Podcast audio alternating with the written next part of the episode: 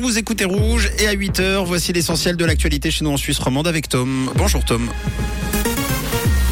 Bonjour Mathieu, bonjour à tous. Au sommaire de l'actualité, les Suisses favorables au nucléaire pour éviter les pénuries. Un incendie cause de légers dégâts à la gare de Lausanne ce week-end et un temps particulièrement doux pour ce début de semaine.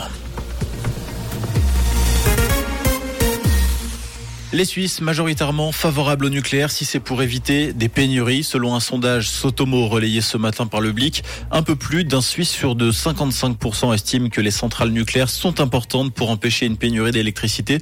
Ils sont même 64% à vouloir maintenir les centrales atomiques existantes au-delà de 2037. Plus de la moitié des personnes interrogées, 56% pensent que la Suisse devrait par ailleurs planifier rapidement de nouvelles installations nucléaires. Un léger incendie a mis les autorités en alerte samedi soir à la gare de Lausanne. D'après les informations du 20 minutes, la police a reçu l'alerte aux alentours de 19h45. La place de jeu située devant la gare ainsi que le logo des CFF a été endommagé en partie par les flammes. Un feu qui a été rapidement maîtrisé par les secours. Une enquête est en cours pour déterminer l'origine de ce sinistre.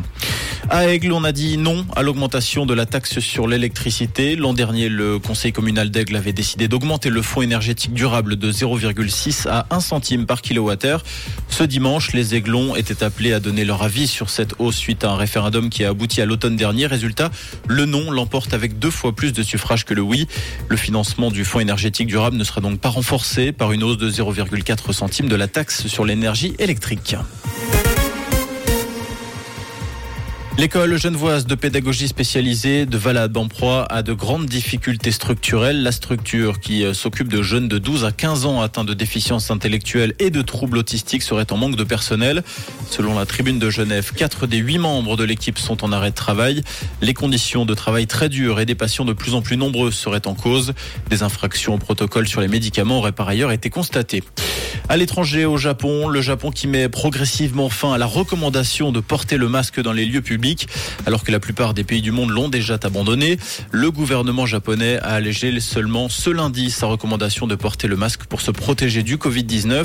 Cette décision devrait cependant avoir peu d'effet à court terme dans un pays où beaucoup restent réticents à sortir des couverts.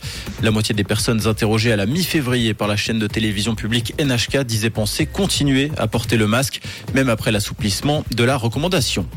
En tennis, Jill Teichmann sortie dès les 16e de finale au tournoi d'Indian Wells après avoir remporté le premier set 6-3 face à la Suédoise issue des qualifications Rebecca Peterson.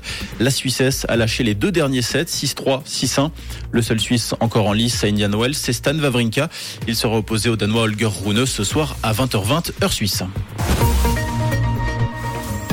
Et côté ciel pour aujourd'hui, un temps printanier pour ce début de semaine avec des passages nuageux et quelques rayons de soleil à prévoir au fil des heures.